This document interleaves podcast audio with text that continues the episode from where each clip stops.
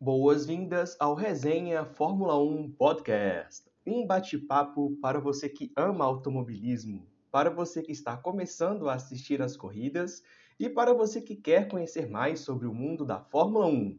Eu sou Ian Magalhães e você está ouvindo o Resenha Fórmula 1 Podcast.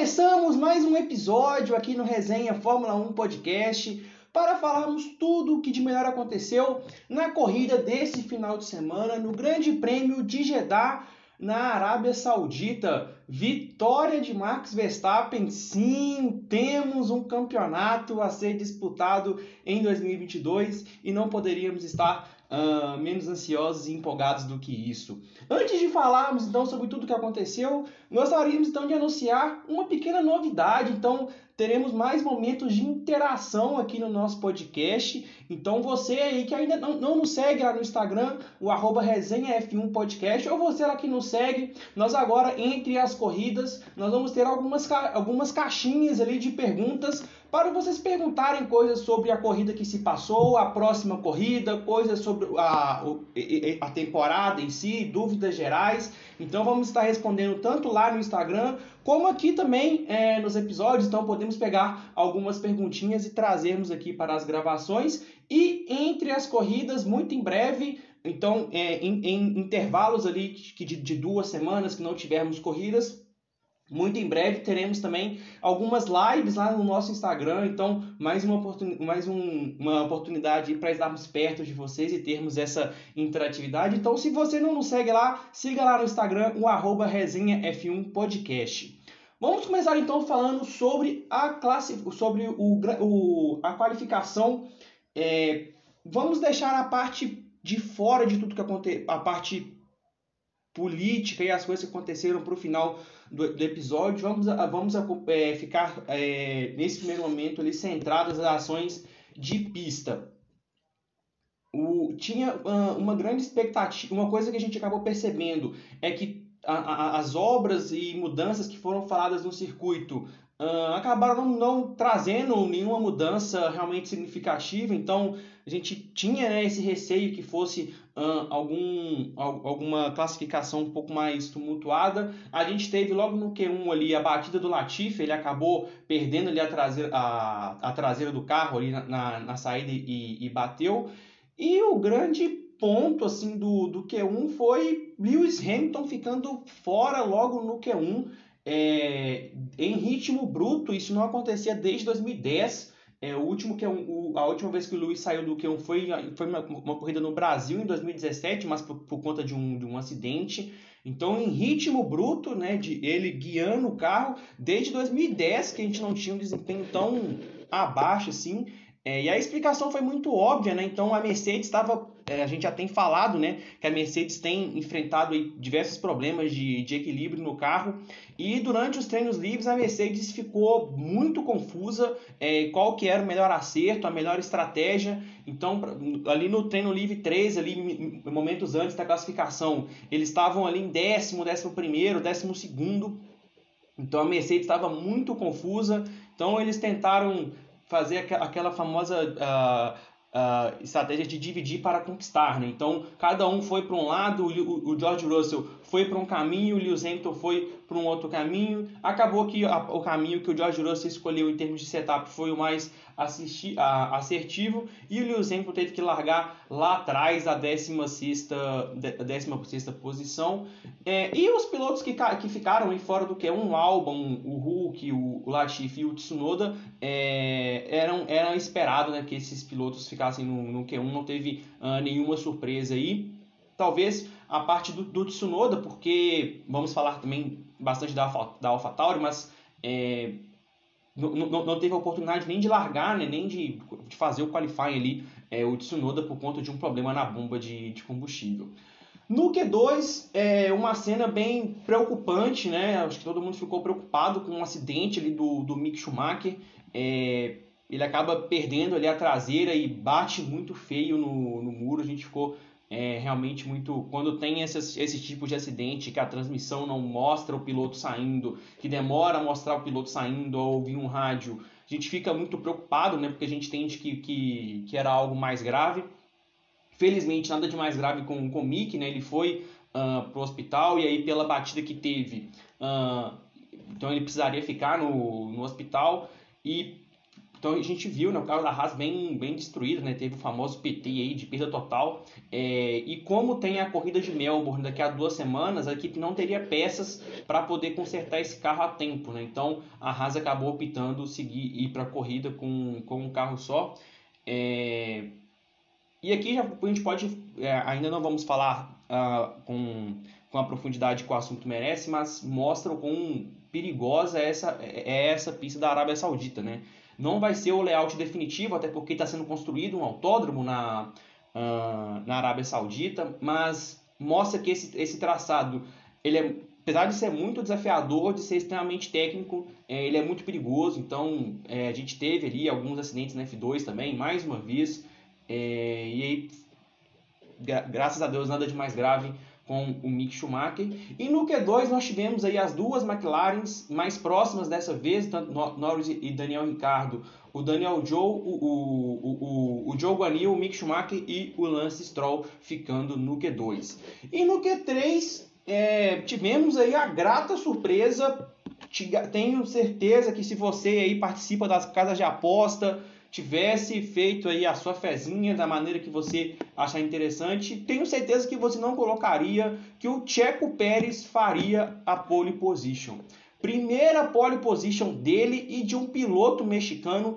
Não tenho dúvidas que assim que o, que o Checo Pérez anunciar a, a sua aposentadoria, ele vai ser considerado o maior piloto mexicano uh, de todos os tempos, por tudo que já fez uh, na categoria e vem fazendo. Conseguiu uma baita volta ele vê até falando né, na, na, nas entrevistas ele pós-qualificação que é, ele não sabe como que ele fez essa volta, que ele poderia tentar mais mil vezes, que ele não conseguiria, então atingiu ali um, um limite muito, muito extremo. Entregou um ótimo resultado para a Red Bull. Uh, e é engraçado porque no Q1 e no Q2 tinha, teve uma disputa muito próxima ali do Carlos Sainz com o, o, Charles Leclerc. No final, o Checo Pérez acabou levando. Max Verstappen ficou na quarta posição, acabou não conseguindo fazer os pneus ali trabalharem na, uh, na temperatura ideal. E desenhou-se uma. uma criou-se um cenário para uma largada muito interessante, onde a gente teria a Red Bull largando na frente, seguido pelas duas Ferraris com o Max Verstappen uh, logo atrás. Então, a gente já tinha ali sinais de que seria realmente uma corrida muito disputada. E vamos falar agora então sobre a corrida.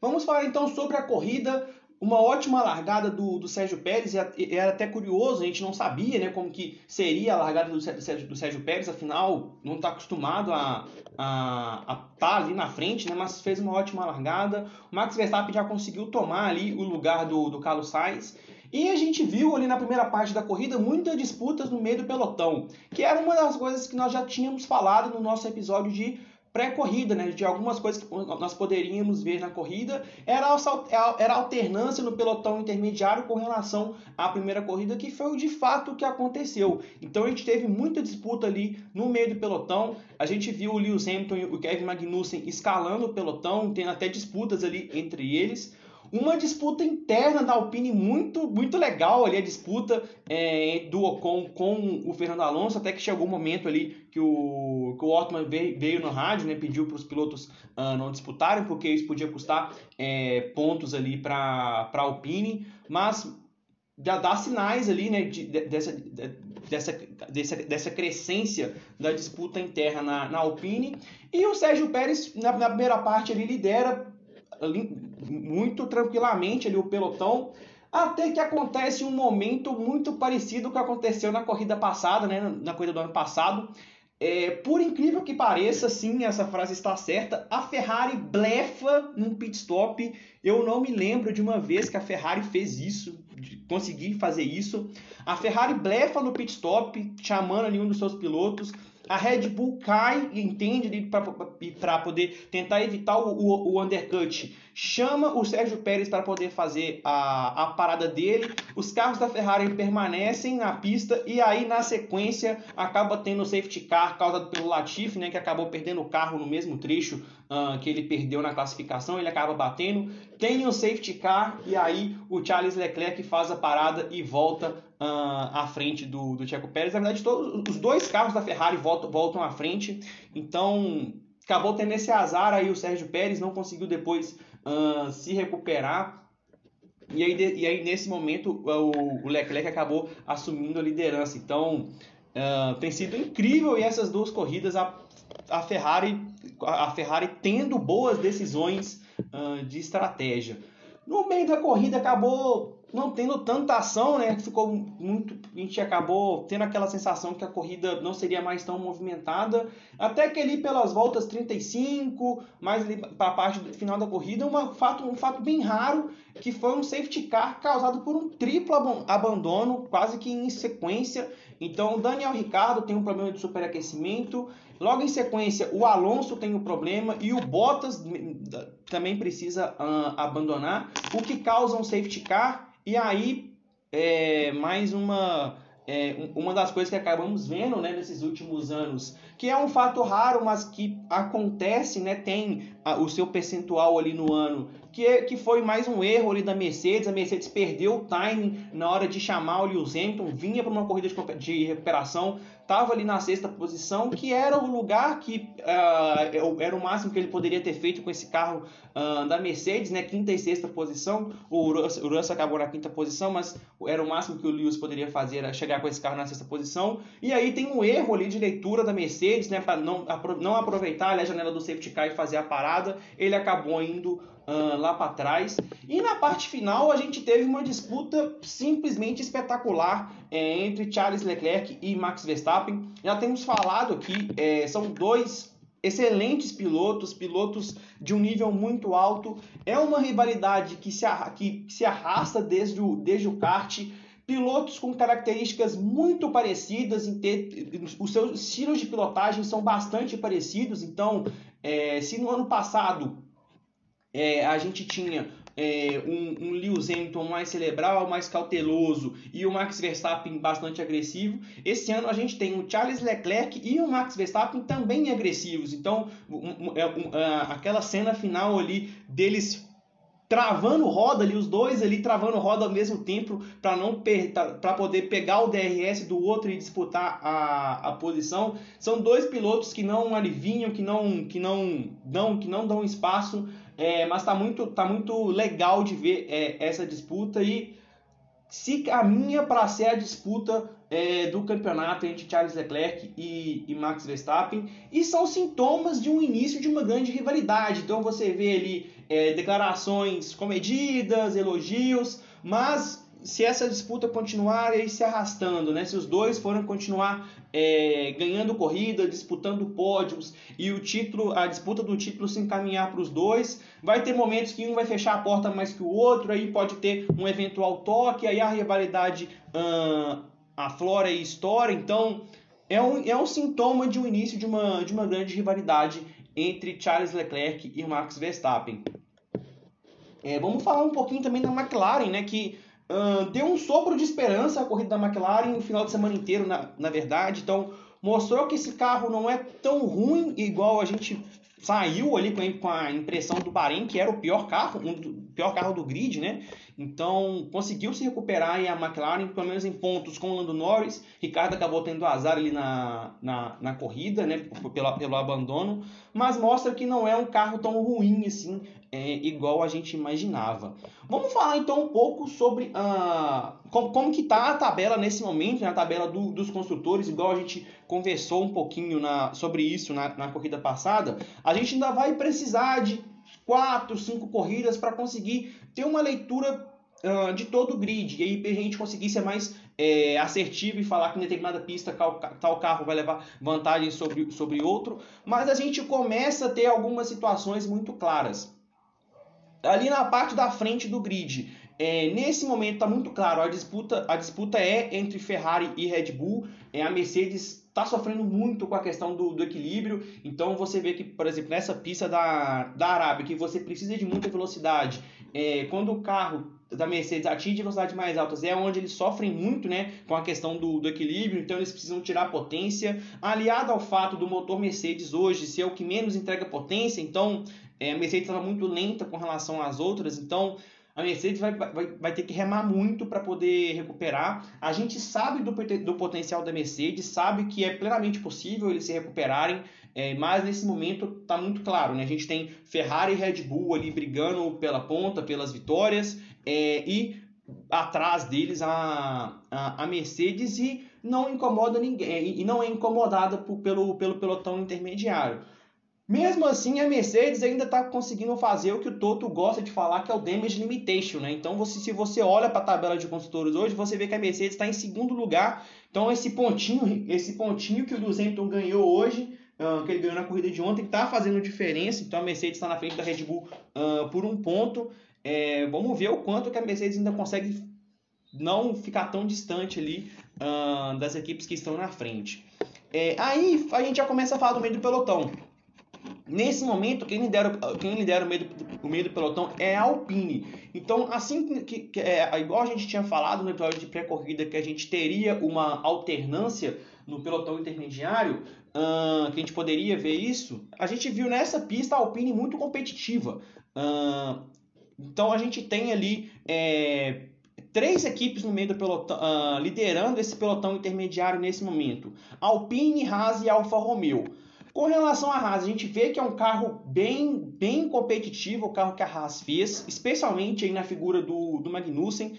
É, então o Magnussen não, não, não tinha andado nessa pista, você viu ele até falando né, que estava é, sentindo muito a questão do, das dores no pescoço, então vai tá, tá, se recuperando ainda o Magnussen. Não, a Haas ficou sem, sem um carro né, por conta do, do que aconteceu com, com o Mick Schumacher. O carro da Alfa Romeo também se mostra um carro equilibrado, é, principalmente na figura do, do Valtteri Bottas. Apesar do Guanyu Joe tá, tá sim fazendo boas, é, teve, teve essas duas é, boas corridas, né? Então as mostras assim o carro é equilibrado e a, e a Alpine uh, surpreendendo, porque os testes de, de, pré-temporada a gente imaginava a Alpine lá atrás, mas tá, conseguiu aí se é, entender um pouco esse carro. Tem uma ótima dupla de pilotos, pilotos consistentes. Então, nesse primeiro momento, esse pelotão intermediário é liderado por essas três equipes, Alpine, Haas e Alfa Romeo. Aí nós temos ali mais para baixo do grid. Não necessariamente nessa ordem, a AlphaTauri e a McLaren. Ainda não dá para saber quem que está na frente de quem, porque a AlphaTauri está muito mal. A AlphaTauri realmente está muito mal, não só pela questão do carro, é, mas pela, pelo seu funcionamento como equipe. É uma equipe que não tem é, uma boa gestão ali de estratégia, é uma equipe que uh, não tem o timing ali da parada dos pitstops, é, sofre, uh, seus pilotos sofrem é, undercut uh, constantemente. É, a AlphaTauri é mal nas paradas de pitstop, então quando a gente vê ali, é, se a gente for pegar todas as corridas, a gente vê que as paradas lentas sempre são da AlphaTauri. E o carro ele é pior do que, do que era o, o carro do ano passado. Então conseguiu somar pontinhos aí com o Gasly, porque é o Gasly, né? Então a gente sabe da qualidade dele. É, então a gente então a, a AlphaTauri realmente um pouco atrás aí desse pelotão intermediário, em seguida pela McLaren, a gente ainda vai precisar uh, de mais algumas corridas para entender exatamente é onde está a McLaren, mas o que a gente sabe, o que a gente consegue ver que até agora ela não está nesse pelotão aí da frente, né, de Alpine, Haas e Alfa Romeo. E a parte final do grid, essa sim a gente já tem uh, uma maior visibilidade, que é da Aston Martin e da Williams, é, e, e elas estão bem atrás desse pelotão intermediário, né, de Alpine, Haas, Alfa Romeo, AlphaTauri e, e McLaren. Essas duas últimas equipes, Aston, Aston Martin e Williams vão sim ficar na parte final do grid. Vamos falar então, vamos encerrar então o episódio para falarmos dos destaques positivos e negativos da corrida.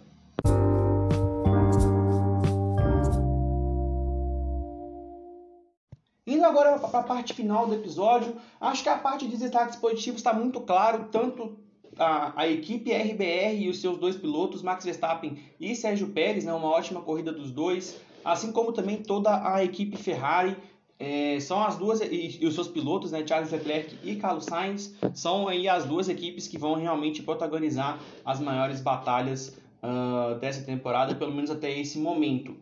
Na parte de destaques negativos temos muita coisa para falar. É, com relação a, a, aos pilotos, a gente vai ficar restrito aí é, ao desempenho do Latifi, realmente muito mal, começou muito mal. É, agora que não tem mais o Nikita Mazepin, a gente consegue ver né, que o Latifi é, é o, é o pior piloto do grid, então a gente vê aí a distância que ele está é, com relação aos outros. Começa mal o, o Latifi, acho que ele está é, a gente vê o, o, o, que o álbum consegue entregar uh, mais desempenho com esse carro da Williams, consegue tirar mais esse carro. É, e a gente vê que o Latifi não está conseguindo fazer o mesmo, então começa mal, começa mal o Latifi. Não, se ele continuar com esse desempenho, muito provavelmente a gente não deve ver é, o Latifi na, na temporada ano que vem. Final de semana muito ruim da Mercedes como um todo, é, acabou errando aí também na, na, na, parte do setup também com, com o Lewis Hamilton, que teve um final de semana bem, bem ruim. Há quanto tempo a gente não via né, um final de semana ruim, tão é, ruim do, do Lewis Hamilton, mas a Mercedes errou bastante, tanto não só na parte do setup com, no carro dele, como também nas tomadas de decisão ali na corrida, né? Então perdeu o time ali uh, de chamar o Lewis no safety car, então perdeu pontos importantes.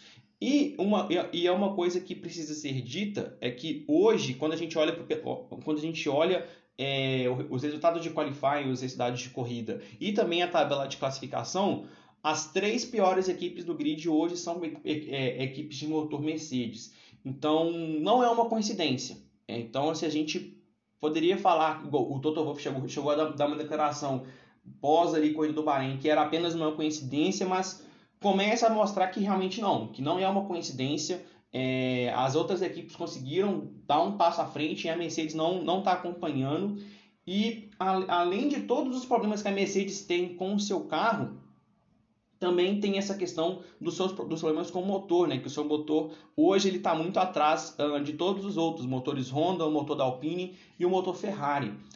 E tem um agravante que o, é, a parte de desenvolvimento dos motores ela vai ser congelada em setembro desse ano. Uh, isso porque a Fórmula 1 vai adotar um novo, um novo modelo de motor para 2020, 2026, se eu não tiver, se eu não tiver enganado na, no ano, é, com outro modelo de, de combustível. Então, em, 2022, em setembro de 2022, toda a parte de desenvolvimento de motores ela vai ser congelada.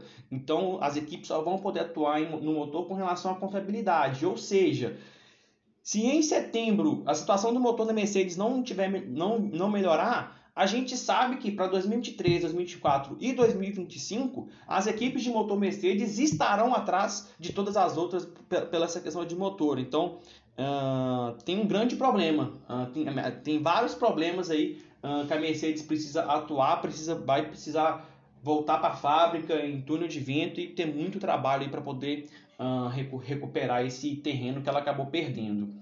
Uh, já falamos um pouco da AlphaTauri, né? Então começou muito, é, começou muito mal a temporada, tem esses problemas de pit stop, de leitura de corrida, isso já acontece desde o ano passado, né? já tem tempo e só tem se intensificado. Um final de semana também muito ruim da Alfa Romeo, nossa, que uh, que, que fizeram uma grande presepada ali no pit stop, é, não conseguiram ali contar o tempo da punição uh, com o, o Joe Banil, a, as pistolas ali de que isso, a, a, os, os, macacos mecânicos não funcionaram, então é, muito mal a, Alfa Romeo uh, nesse final de semana.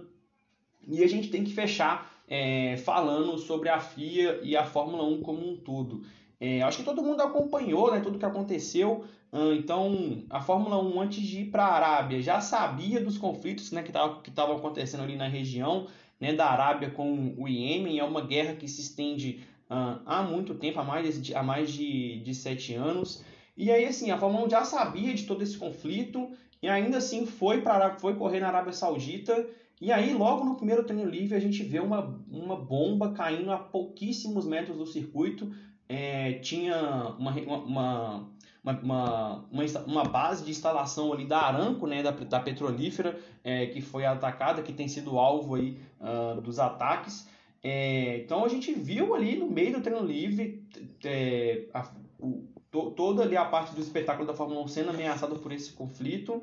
E a gente via declarações do Stefano Domenicali, dos, da, das equipes, falando que se sentiam seguros de correr ali, que estava tudo bem.